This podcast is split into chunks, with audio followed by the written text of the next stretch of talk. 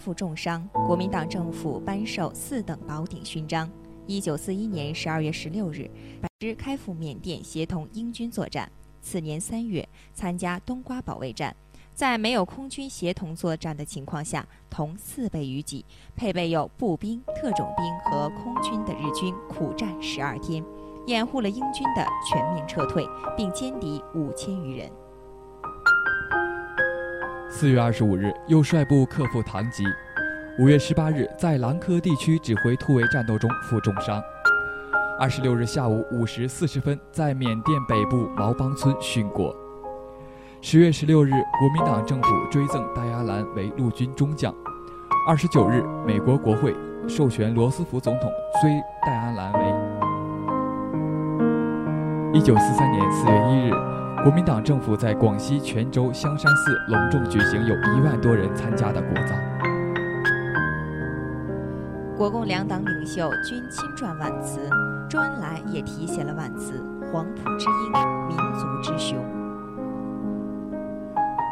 蒋介石的挽词是：“虎头食肉，负雄姿，看万里长征；羽敌周旋，心不公；马革裹尸，泪壮志。惜大勋未及，须以躯望痛如何？”一九四八年五月三日，补葬于芜湖市小赤山。一九五六年九月二十一日，被中央人民政府内务部追认追认为革命烈士。为纪念戴安澜将军，芜湖市人民政府于一九七九年重新修整了墓地，并树立了石碑，左碑铭刻着毛泽东、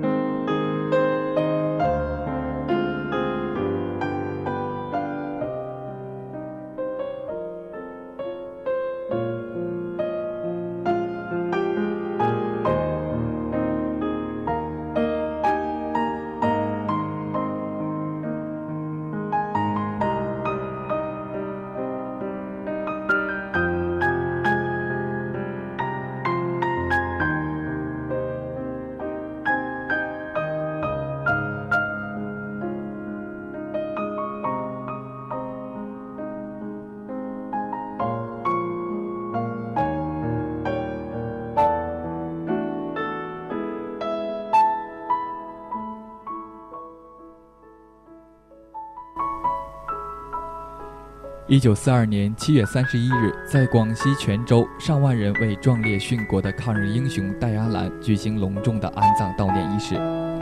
中国共产党高度颂扬戴安澜将军的英雄气概和壮烈事迹。周恩来题写了挽词：“黄埔之英，民族之雄。”一九零四年十一月二十五日出生在安徽省无为县。一九二三年考入陶行知先生创办的安徽工学高中部，一九二三年考入黄埔军校第三期步兵科学系，一年参加了北伐战争。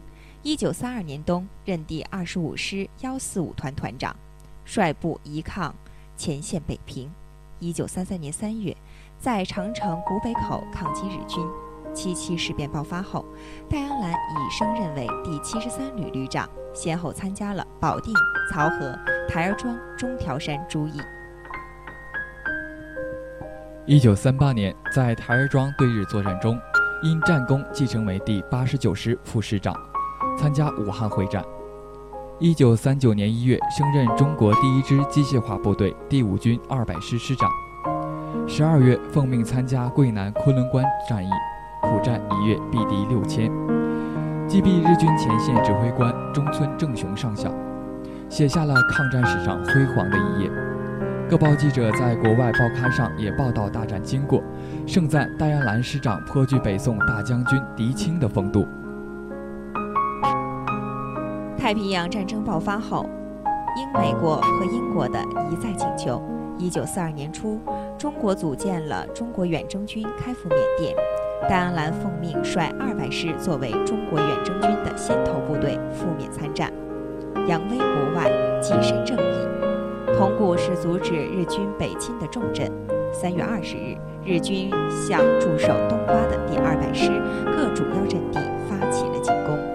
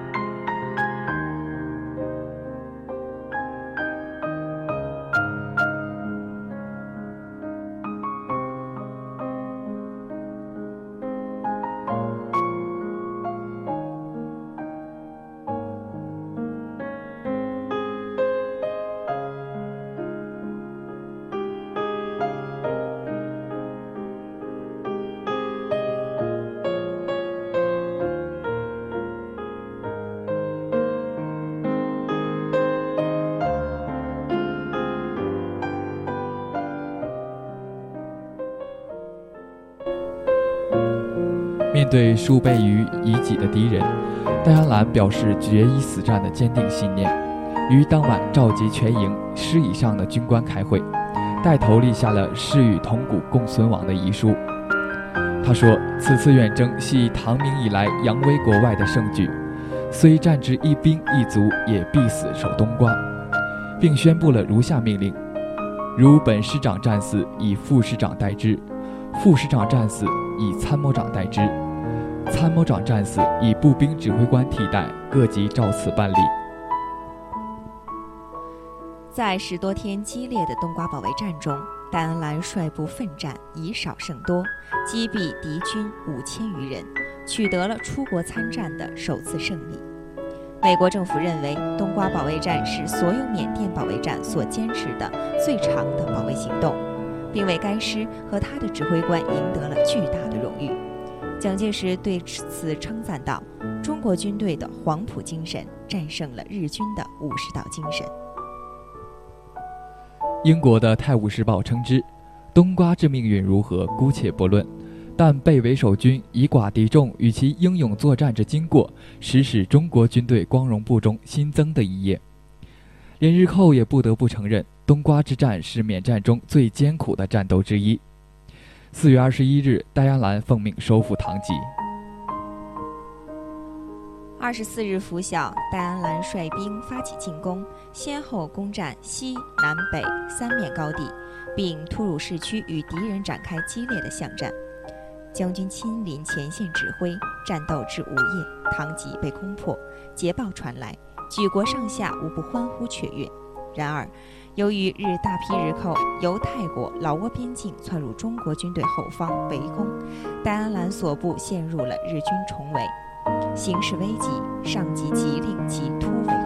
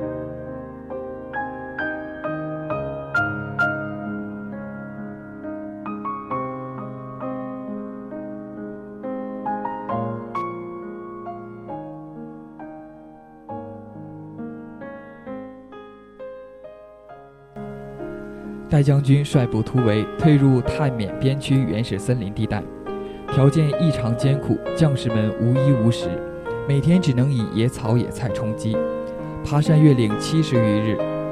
一九四二年五月十六日，大雨滂沱，戴部突遭日军重兵伏击，激战两天后，全师伤亡惨重。戴将军在一个小平山坡上指挥夺取敌军阵地时，不幸被敌军枪弹击中肺部，血流如注。由于无医无药，伤口发炎溃烂。五月二十六日，第二百师进军至毛邦时，戴将军流尽最后一滴血，以身殉国，年仅三十七岁。当时缅境无木关，将军马革裹尸回国，途经宝山、昆明、贵阳、柳州等地。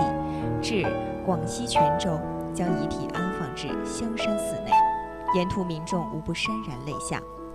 戴安澜将军去世后，美国政府为表彰他在第二次世界大战中做出的巨大贡献，1942年10月29日向其颁授奖奖章一枚。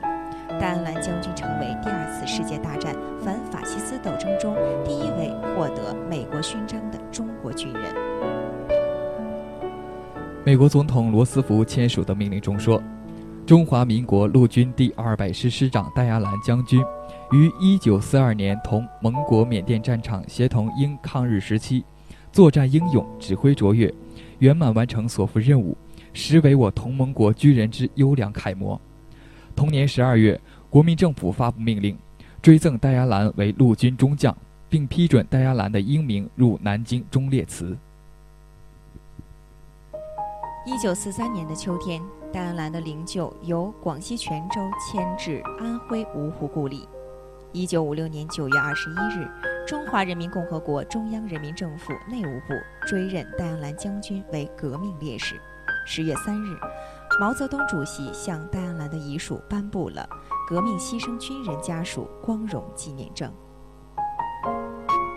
为纪念戴安澜将军。芜湖市人民政府于1979年重新修建了墓地，并树立了石碑。左碑铭刻毛泽东、周恩来、朱德、彭德怀、邓颖超等先辈当年题赠的挽诗、挽词、挽联；右碑是将军生平简历；中碑是王昆仑所题“戴安澜烈士墓”。墓区林木茂盛，松柏常青，瞻仰的人们终年不绝。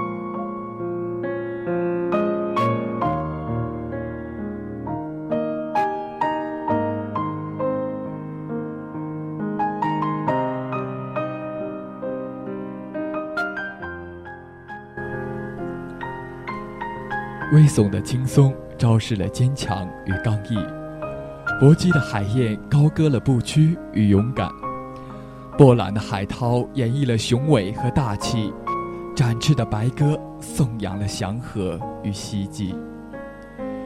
一幕幕历史的情节在胶片中与我们相识，一首首红色的歌曲于电波中传递，流动的音符，激荡的情绪。此刻，无论你行走于哪个方向，请和我们一起乘着影音的列车，踏上那重访历史的旅途。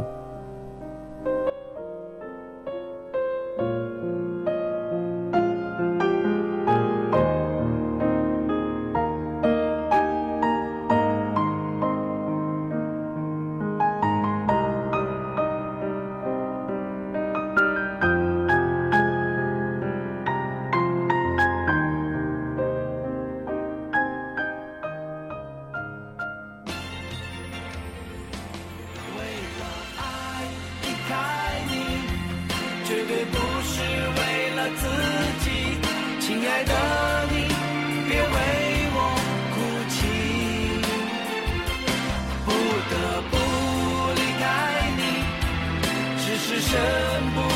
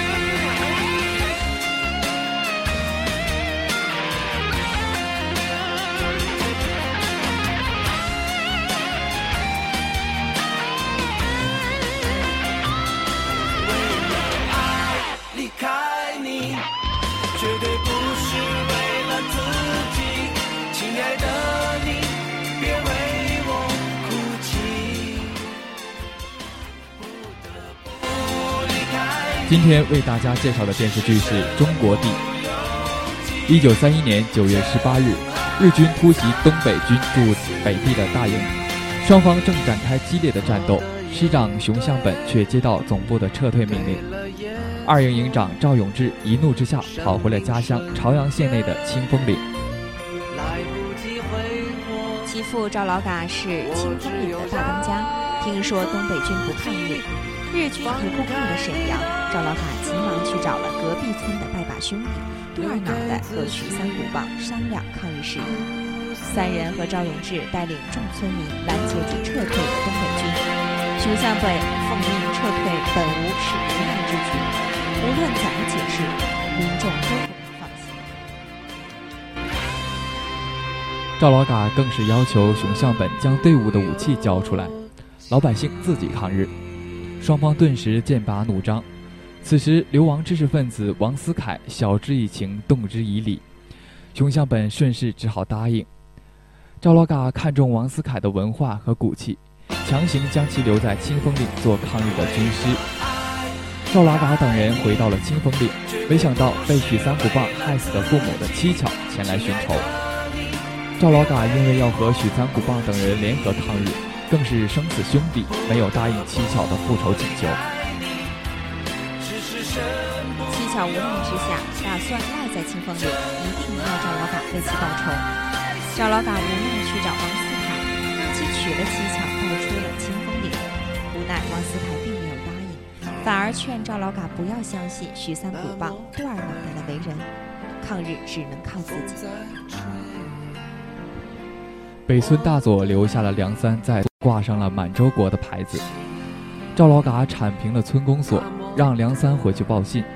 清风岭永远是中国地。扫荡过后，清风岭死了好几口人，更有甚者指责就是因为蹊跷。许三虎棒财务支援，虽然赵老嘎保住了蹊跷，但是蹊跷却受到了村民的指责。七巧话里有话的向赵老嘎告别，赵老嘎却没有说明。是什么意思？七巧走了，赵老嘎追上七巧，没想到一鬼子进村。赵七带人去保护清风岭，却掉下了山崖。赵七昏迷不醒，大夫看后说最好还是用西药。赵老嘎想要进城买药，被众人拦住。北村四郎更是介绍了一个医生，赵老嘎只好派赵老二买药。秀珠从赵老二手中得知赵七受伤，焦急万分。此时，北村得知陈庆生与赵老嘎的关系，威逼利诱，让陈庆生想办法彻底铲除清风岭这块中国地。陈庆生表示一定会想办法得以脱身。秀珠前去清风岭看望母亲，被赵老嘎轰了出去。万分悲痛的秀珠被陈庆生接回家，却被软禁。陈庆生动之以情，哄骗秀珠自己为鬼子效力是没有办法的事情，但绝不会做对不起清风岭的事情。要是秀珠执意与清风岭扯上瓜葛，会害了一家人心。秀珠再一次相信了陈庆生，在七巧和赵老板的照顾下，赵七终于醒了过来。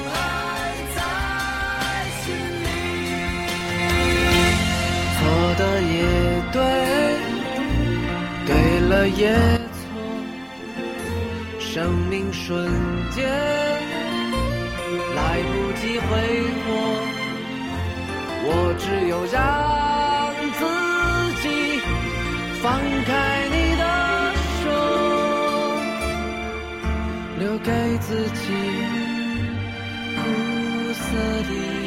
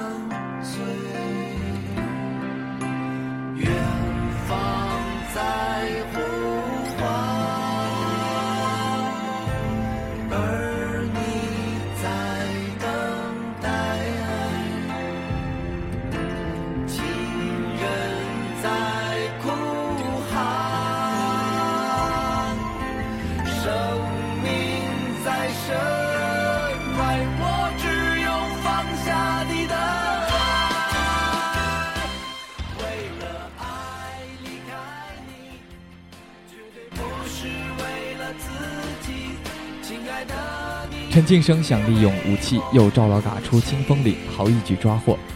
鬼子北村大佐却出了另一计策。陈庆生支开秀珠，等待着赵老三上门，并告诉赵老三，秀珠因为被赵老嘎赶出了家门，得了心病，快活不成了。赵老嘎喃喃地说：“不管什么装备，也比不上一个曹军长。”向明刚是拿出了毛泽东写的《论持久战》。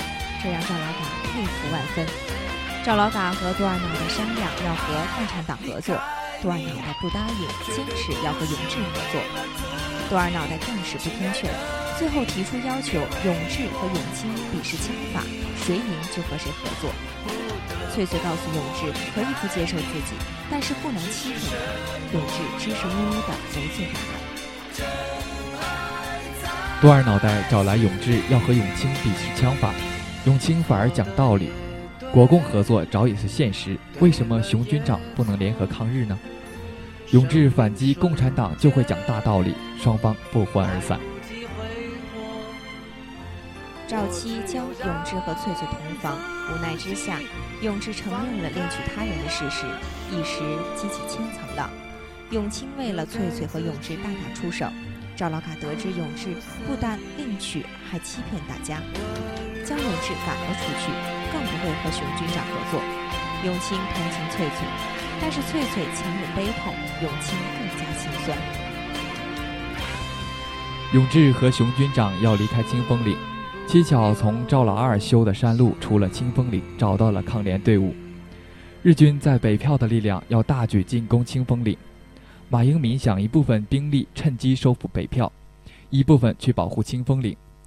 永清怕兵力不够，永志却出现了。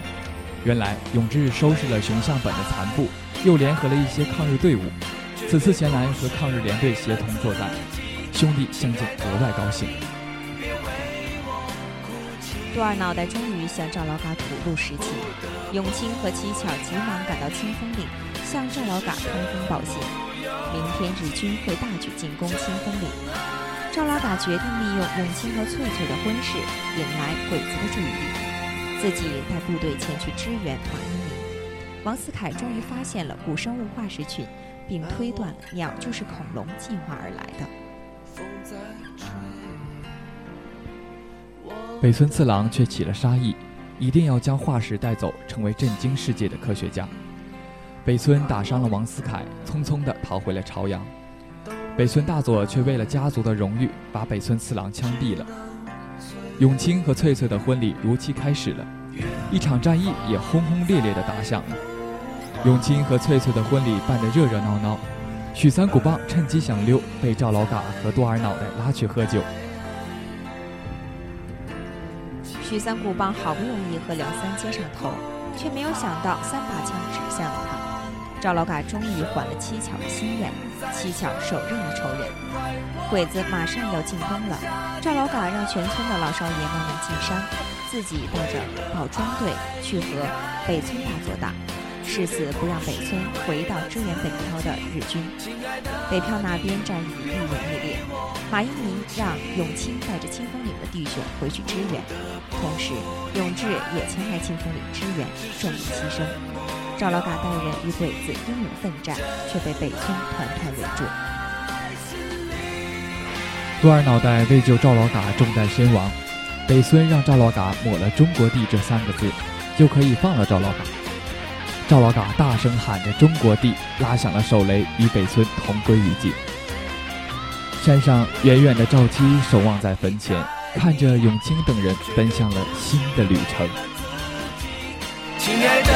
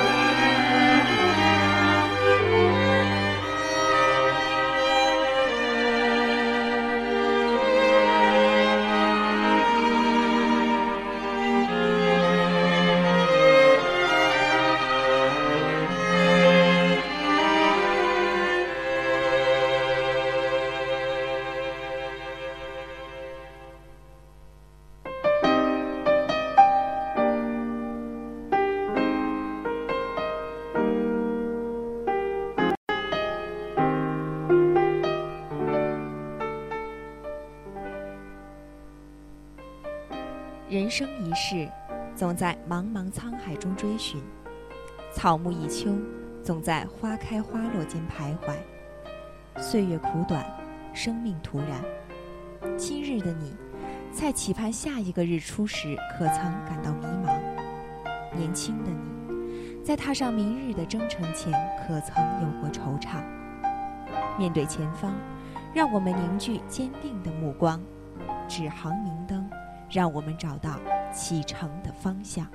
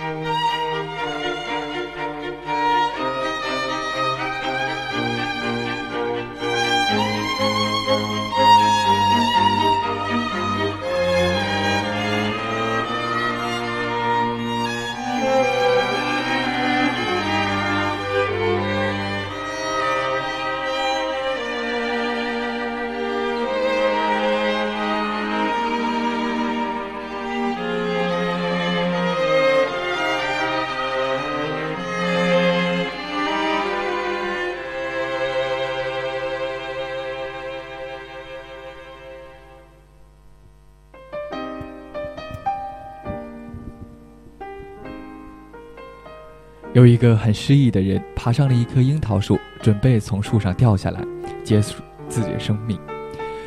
就在他决定往下跳的时候，学校放学了，成群小朋友跑了过来，看到他站在树上，一个小朋友问：“你在树上做什么？”总不能告诉小孩子要自杀吧？于是他说：“我在看风景呢。”那你有没有看到身旁有许多樱桃？另一个小朋友问道。他低头一看，发现原来自己一心一意想要自杀。根本没有注意到树上真的结满了大大小小的红色樱桃。你可不可以帮我们采樱桃啊？小朋友们说：“你只要用力地摇晃树干，樱桃就会掉下来。拜托了，我们爬不了那么高。”失意的人有点意兴阑珊，但是又拗不过小朋友们，只好答应帮忙。他开始在树上又摇又跳，很快樱桃纷纷从树上掉了下来。地面上也聚集了越来越多的小朋友，大家都兴奋而又快乐地捡拾着樱桃。一阵嬉闹之后，樱桃掉得差不多光了，小朋友们也渐渐散去了。那个失意的人坐在树上，看着小朋友们欢乐的背影，不知道为什么，自杀。